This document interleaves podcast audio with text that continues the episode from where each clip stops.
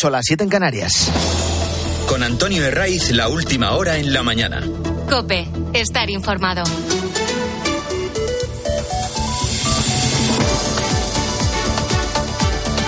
¿Qué tal? Muy buenos días. En la mañana del fin de semana de Cope te venimos acompañando desde las 6 en un 5 de noviembre en el que bajan las temperaturas y despedimos a la borrasca Domingos que ha dejado rachas de viento por encima de los 200 kilómetros por hora. Imagino que si te levantas ahora lo haces con sueño porque te ha costado dormir esta noche pensando qué resultado va a salir de la consulta convocada por Pedro Sánchez a la militancia socialista. Y esa duda te ha estado reconcomiendo durante toda la noche y no te ha dejado pegar ojo. Pues el resultado no te va a sorprender. Ni a ti ni a nadie. Ha ganado el sí. El sí a una pregunta que esconde, oculta los verdaderos pactos y las auténticas cesiones con los separatistas. Era tan simple como tramposa. ¿Apoyas el acuerdo para formar un gobierno con Sumar y lograr el apoyo de otras formaciones políticas para alcanzar la mayoría necesaria? Nada de preguntarles por la amnistía, ni por el referéndum de autodeterminación, ni por el perdón a Cataluña de más de 16.000 millones de euros de deuda. Mira, también les podrían haber preguntado, con especial énfasis a los extremeños, a los asturianos o incluso a los madrileños que sufren diariamente el caos en el servicio de cercanías. Les podrían haber preguntado qué les parece el traspaso de los trenes de cercanías de Rodalías a la Generalitat de Cataluña. Eh, con este paripé, con esta farsa de consulta y también con la presión que han ejercido a sus militantes la mayoría de líderes territoriales, el resultado ha sido el esperado. Según datos oficiales, de los 172.000 militantes que tiene el PSOE, han votado un 63% y el 87% se ha inclinado por el sí. Por tanto, de esto se deduce que cerca del 40% de los afiliados no ha participado de esta maniobra de su secretario general. No han querido darle un cheque en blanco. O bien porque no avalan directamente esos pactos, o bien porque han visto completamente innecesario participar de esta farsa después de que Sánchez ya haya firmado el acuerdo con Sumar, con Bildu, con Esquerra y esté cocinando, esté preparando lo de Junts y lo del PNV. ¿Cuándo va a llegar el sí de Puigdemont? No tiene ninguna prisa. Puede ser cuestión de horas, o que a nadie extrañe que apure hasta el final, hasta las vísperas del 27 de noviembre, que es la fecha tope para que Sánchez sea investido presidente. Su mensaje es claro. Llevo seis años en Bruselas, fugado, aunque diga que está exiliado. Así que aunque esto se alargue varios días más, tampoco pasa nada. No se pongan nerviosos socialistas pero lo está alargando sobre todo porque no se fía de Sánchez, a pesar de lo que el presidente en funciones, a pesar de lo que el candidato a la investidura decía no hace tanto. Hay que confiar en una persona como yo porque soy una persona honesta, que hace lo que dice, que quiere por encima de cualquier otra cosa a su país, que he demostrado que he antepuesto el interés general al interés particular y que soy una persona de, fuertes convicciones. Persona de fuertes convicciones, que hace lo que dice Está estos días Sánchez como para presumir. Ya está lo de la amnistía, ya está lo de la deuda, eh, también han puesto las bases para el referéndum ilegal, lo del cercanías, y ahora llegan las primeras querellas. Las hay a título individual, como el de una ciudadana que ha pedido ante un juzgado de Madrid que se paralice la tramitación parlamentaria de la ley de amnistía porque conculca derechos fundamentales. Y luego están también los pasos que van a ir dando las comunidades autónomas. No esperan que los dé ninguna del Partido Socialista. De momento, solo las gobernadas por el Partido Popular. Castilla y León ha sido la primera que en un Consejo de Gobierno extraordinario ha diseñado el recorrido jurídico que van a emprender ante el Tribunal Constitucional en cuanto PSOE y los separatistas concreten lo de la amnistía y lo de la condonación, lo del perdón de la deuda de Cataluña con el FLA, con el Fondo de Liquidez Autonómica, que no es otra cosa que decir que perdonarles la deuda que tienen con España. El presidente del PP, Núñez Fijó, denuncia que lo que ha pactado Sánchez con los separatistas directamente es corrupción. Cambiar votos por impunidad es corrupción. Y porque comprar con el dinero de los ciudadanos la presidencia del gobierno de España es corrupción. Va a haber acuerdo entre PSOE y Junts, de eso hay pocas dudas, porque entre que Puigdemont pueda borrar de inmediato de un plumazo su historial delictivo y entre que tenga que enfrentarse a la justicia y acabar en la cárcel si vuelve, pues el dilema, que no es tal, tiene una respuesta más que evidente. Y luego hay un debate completamente manipulado sobre el derecho ciudadano a manifestarse delante de la sede de un partido o donde sea. Y digo que completamente manipulado porque ya sabes que la izquierda nos vende que los únicos que tienen derecho a salir a la calle son ellos. Y esto viene a cuenta de las concentraciones de los dos últimos días frente a la sede que el Partido Socialista tiene en la calle Ferraz. Protestas en contra de la amnistía y de las cesiones a los separatistas.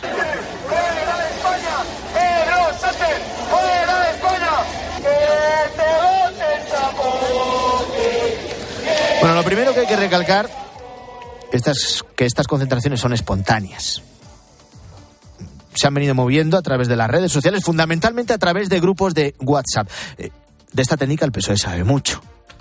Fue uno de los primeros que la desarrolló tras los atentados del 11 de marzo en Madrid. ¿Quién nos recuerda aquella jornada, jornada infame de reflexión del 13 de marzo, sábado, con las sedes del Partido Popular cercadas después de la difusión de mensajes llamando a acorralar al PP en toda España bajo el lema Pásalo.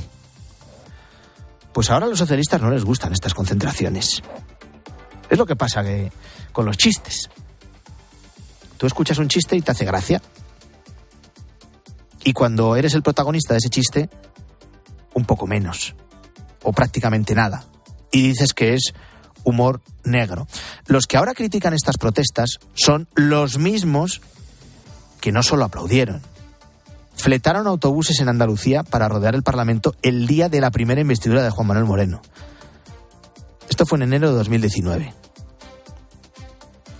El PP llegó a la Junta con Ciudadanos, consiguió un cambio histórico en el gobierno andaluz, desplazando al PSOE tras casi 40 años en el poder y enfangado hasta las orejas por el escándalo de los seres.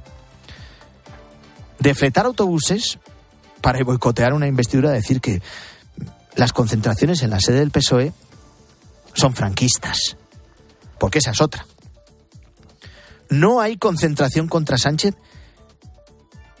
en la que haya infiltrados, la mayoría periodistas afines, buscando una bandera de España con el águila de San Juan o alguna salida de tono de los manifestantes con alguna referencia a Franco. Entonces ya tienen argumento. Aunque haya sido uno solo. Y aunque ese uno sea el que grita viva Franco, lo que sea, sea un infiltrado para provocar un poquito a los manifestantes. Entonces ya tienen el titular. Franquistas contra el gobierno de progreso. Esta es la manipulación de estas concentraciones que en el PSOE, vaya por Dios, no les gustan. Por cierto, en la de este sábado, en Ferraz, ha estado ha participado la expresidenta de la Comunidad de Madrid, Esperanza Aguirre. La amnistía, eso es una vergüenza, porque eso es la desigualdad entre todos los españoles. El que ha incumplido la ley, pero si lo ha dicho él, que le iba a traer a Puigdemont a que eh, se presentara ante la justicia aquí. Y, la amnistía, la amnistía ahora ya pide amnistiar a Pujol y a sus hijos.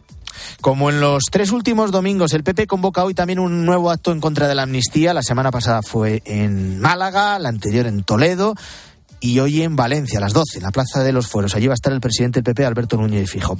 Bueno, pues estas concentraciones contra la amnistía tampoco le gustan al PSOE. Dice el portavoz parlamentario Pachi López que es una campaña absolutamente brutal, especialmente contra Sánchez y que está teniendo consecuencias para los cargos socialistas. Y luego acabamos como lo que vimos estos días.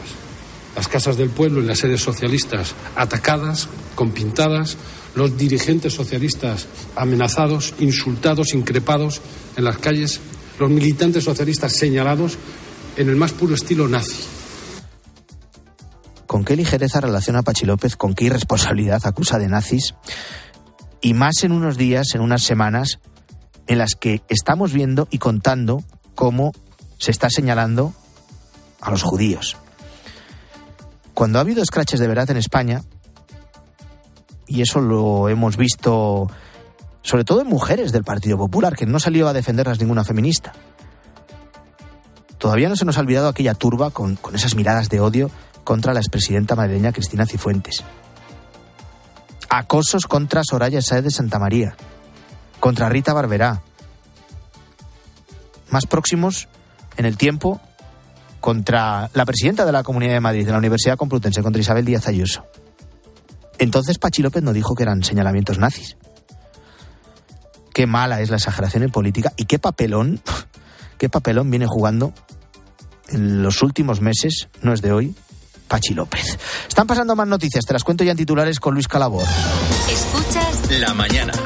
Récord. Canarias ha superado el mayor número de migrantes ilegales en un año que hasta ahora marcaba la crisis de los cayucos de 2006, a falta de dos meses de que termine este 2023. Han llegado 31.933 migrantes a las islas este año. Desde el gobierno canario piden protección para los menores migrantes no acompañados. Fracaso. Los terroristas de Hamas cortan el paso en Egipto bajo la premisa de que Israel se niega a autorizar el traslado de palestinos heridos a hospitales egipcios. Esta noche han continuado los bombardeos de Israel en Gaza. Antisemitismo. Una mujer judía de 30 años ha sido apuñalada en su domicilio en Lyon, Francia. El agresor grabó una esvástica en la puerta de la casa de su víctima. La mujer permanece hospitalizada mientras que el atacante sigue en búsqueda. Y Pachi López hablando de nazis y recordando lo que hacían los nazis. Esto es lo que hacían, señalar y asesinar a los judíos. Qué poco oportuno. El Barça ha ganado con polémica y en el último suspiro ante la Real Sociedad. José Luis Corrochano, buenos días. Hola, ¿qué tal? ¿Cómo estáis? Buenos días. Ganó el Barcelona, la Real Sociedad, en el último minuto y después de que el árbitro no hubiera concedido el gol. Y sí, el Bar 0-1, Real Sociedad 0, Barcelona 1, gol de Bar de Araujo en el minuto 92 a pase de Gundogan, gol de cabeza que era por supuesto válido. Ter Stegen fue el mejor del Barcelona, pero el Barça salvó un mal partido con un gran resultado. Después de la victoria del Girona, que es la sensación de la liga, que ganó 4-2 en Pamplona, después de ir perdiendo 2-1 y remontar hasta el 2-4, el Girona es líder, tiene 31 puntos, le sigue el Madrid con 28, el Barça tiene 27 y el Atlético tiene 25. El Real Madrid juega esta noche a las 9 contra el Rayo Vallecano. Vamos a ver si le da Ancelotti algún minuto a Arda Guler, que es la gran noticia en la convocatoria del Real Madrid.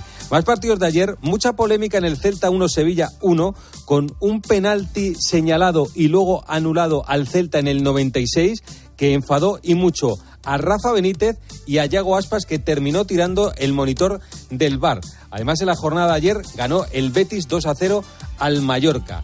Hoy vamos a disfrutar también de la Fórmula 1 a las 6 de la tarde. Tenemos en Brasil la posibilidad de que Fernando Alonso suba al podio. Sale cuarto y Carlos Sainz séptimo. El primero es Verstappen, así que toda la fuerza para Fernando Alonso. Antonio Herray. La mañana.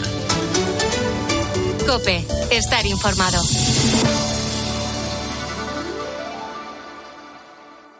La luz, el gas, la hipoteca, la cesta de la compra. ¿Preocupado por la incertidumbre económica? Cada persona consume, consumimos, 133 litros de agua al día en España. A pesar de eso, nuestro país, pese a ser el país más árido de Europa, tenemos una de las aguas más baratas de Europa. Los ayuntamientos de toda España están valorando subir los precios. La sequía- Cada noche, a las nueve y media, Ángel Expósito mira a tu bolsillo y te da certezas en la linterna de Cope. Vuelve Encuentro Madrid, un espacio para el encuentro y el diálogo, un lugar donde la experiencia cristiana se puede ver y tocar. Este año con el lema Una amistad que teje la historia, con testimonios, mesas redondas, exposiciones y espectáculos, restauración y zona infantil. La entrada es libre. Encuentro Madrid cumple 20 años. Te esperamos del 10 al 12 de noviembre en el Mirador de Cuatro Vientos, carretera Barrio de la Fortuna 14. Consulta el programa en encuentromadrid.com. Antonio de Ray. La mañana. Cope, estar informado.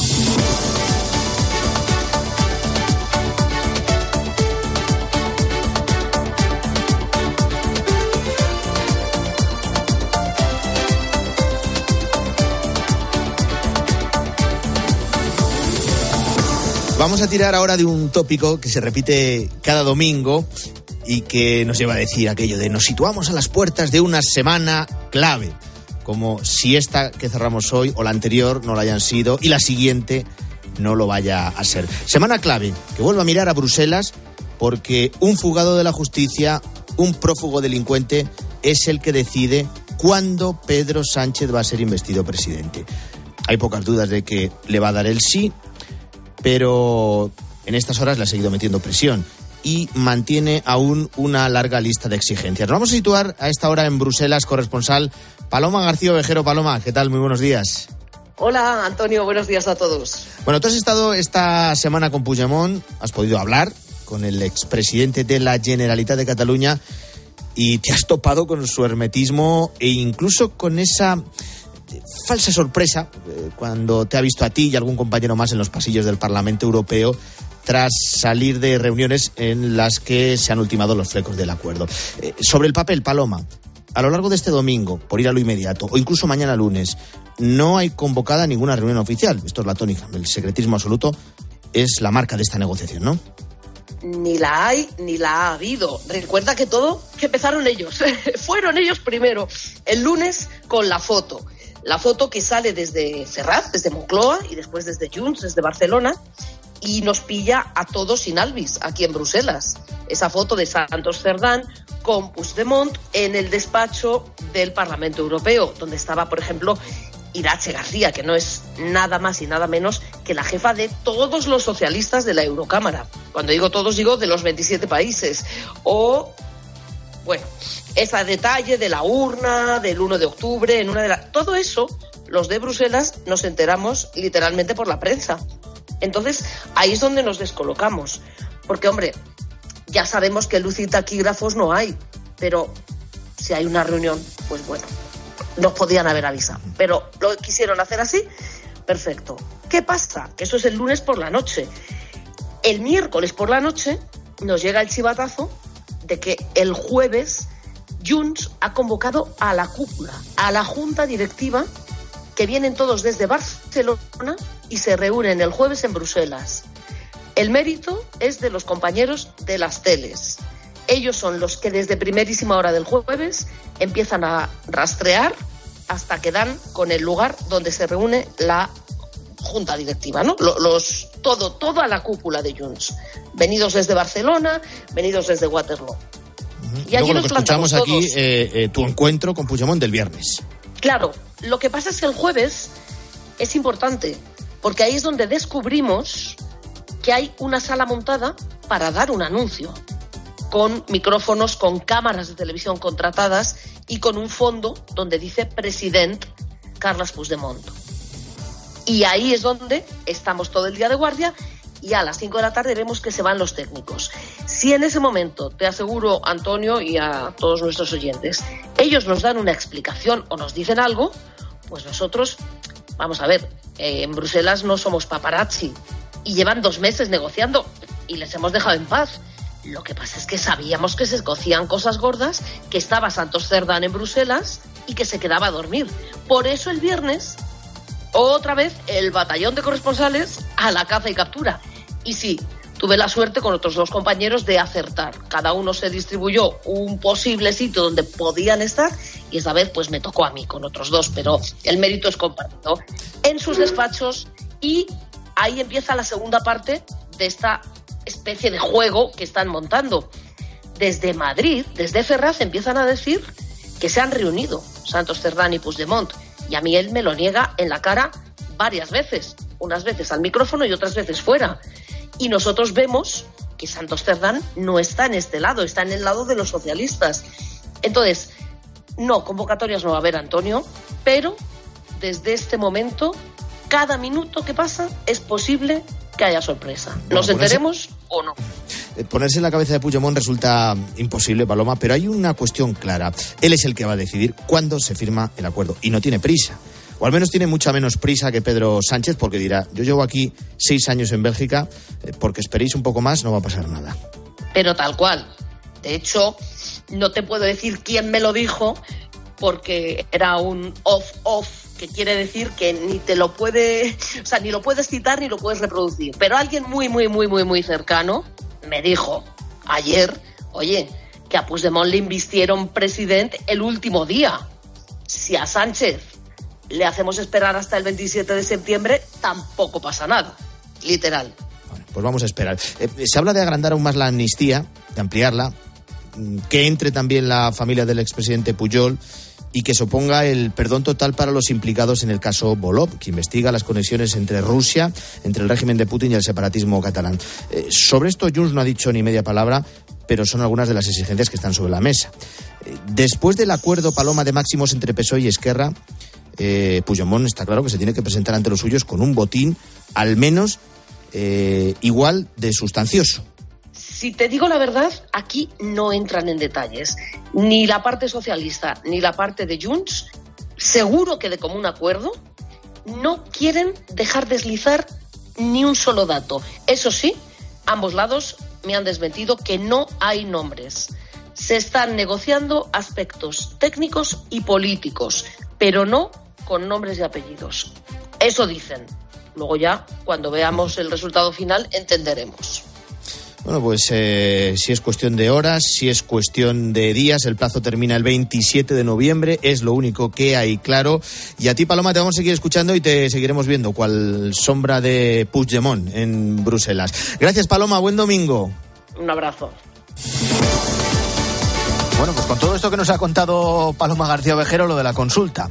La farsa de consulta, no ha habido sorpresa. Sánchez ha logrado el aval de la militancia del PSOE para sus pactos de investidura. Un 87% de los militantes socialistas que han participado han respaldado los pactos con los independentistas. Eso sí, casi el 40% de los afiliados que tenían derecho a voto no lo ha hecho. Ricardo Rodríguez, buenos días. Buenos días. Un respaldo a los planes de Pedro Sánchez del 87% con una participación del 63%.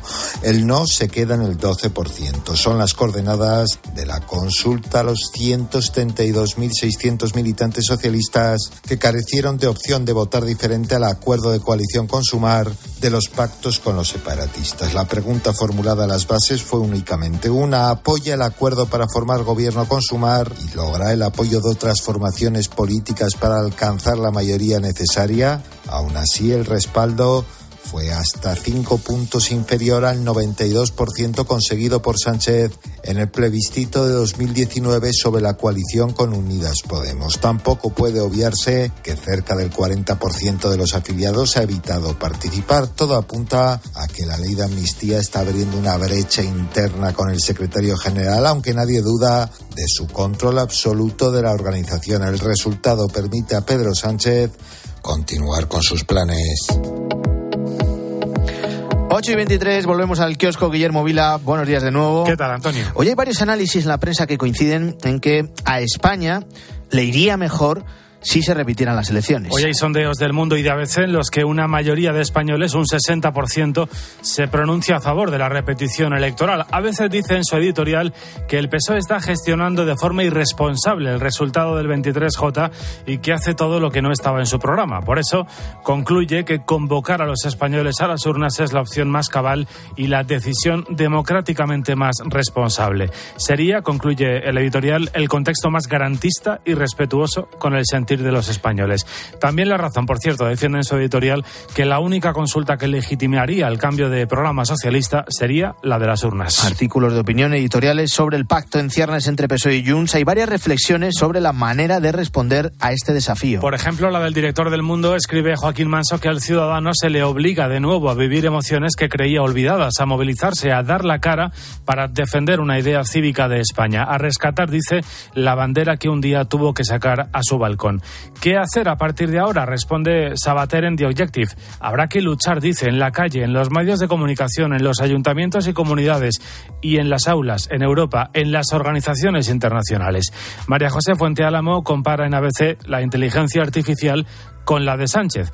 Ambas, dice, son capaces de cualquier cosa, hasta de volar todo lo construido. Que bien escribe, por cierto, María José Fuente Alamo. También leemos este domingo varias reconstrucciones en las que se cuenta qué pasó para que el pacto de investidura finalmente haya quedado en suspenso. El pasado jueves estaba todo preparado para escenificar ese acuerdo de investidura, pero según la crónica de Carmen Morodo en La Razón, Puigdemont lo paró porque se sintió engañado por el PSOE que permitió que Esquerra se quedara con el titular de la ley de amnistía. Sánchez y Puigdemont al borde del abismo, dice Lucía Méndez en El Mundo. Sus fuentes señalan que se le está pidiendo demasiado a la militancia socialista y que Sánchez no calculó bien el enfado de Junts con el panto con Esquerra ni la personalidad límite de Puigdemont después de seis años de exilio. Personalidad impredecible. En todo caso, eh, hay muchos más analistas que ven el pacto prácticamente cerrado. Sí, es muy interesante la lectura que hace Jorge Vilches en La Razón. El resultado del acuerdo sería la doble investidura de Puigdemont. Por un lado,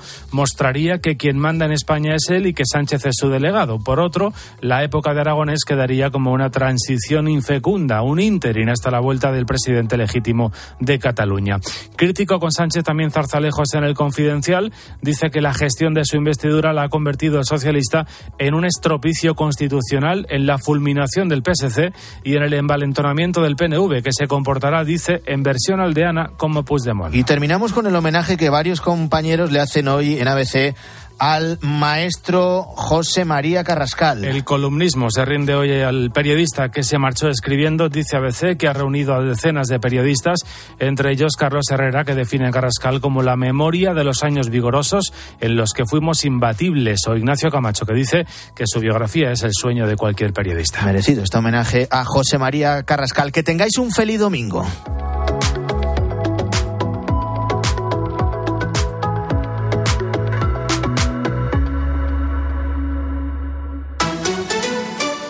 Antonio de Ray. La mañana.